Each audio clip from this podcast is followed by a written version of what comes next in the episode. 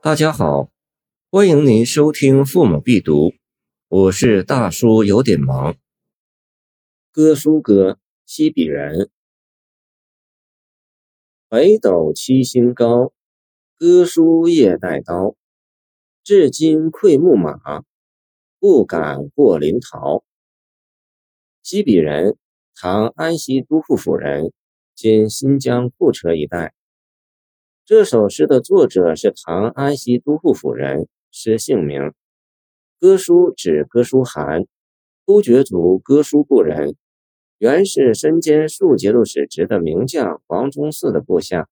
天宝六年（公元747年），由于王忠嗣被诬陷革职，玄宗命哥舒汗为陇右节度使，控地数千里，甚多威令。《太平广记》歌词为：“北斗北星高，哥舒夜带刀。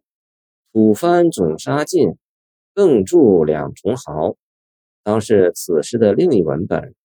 比较起来，“吐蕃总杀尽”这样的说法未免过头，不如“至今愧木马，不敢过临洮”，将边塞战争定义为防御性质为好。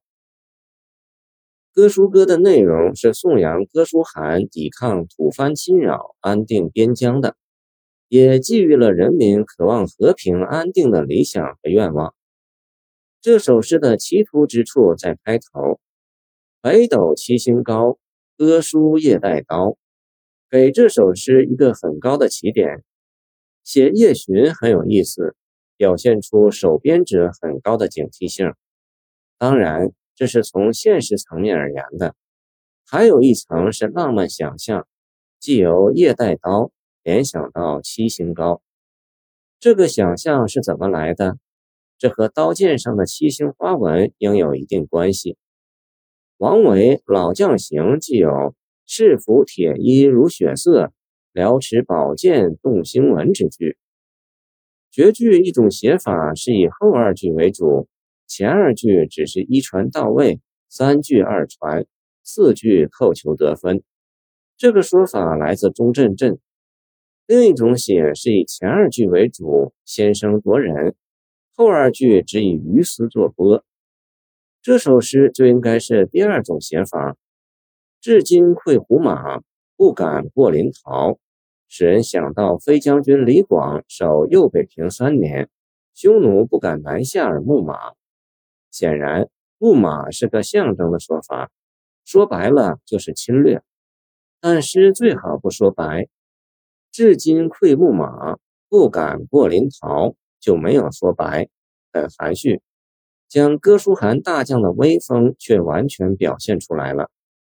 临洮即今甘肃省洮河边的临潭，为秦长城西端。吐蕃的入侵自从遭到哥舒汗的抵御。就再也没有发生了。清沈德潜唐诗别才极评，与《敕勒歌》同是天籁，不可以攻捉求之。是说歌谣体的语言上很上口，没有太多的修饰，以质朴见长。清李慈铭《岳曼堂读书简端记》评：此军中谣也，字字高浑，纯是天籁。宋之如闻边塞激烈之音，军中谣这个说法不一定准确。最后一句对沈平是一个补充。谢谢您的收听，欢迎您继续收听我们的后续节目。如果你喜欢我的作品，请关注我吧。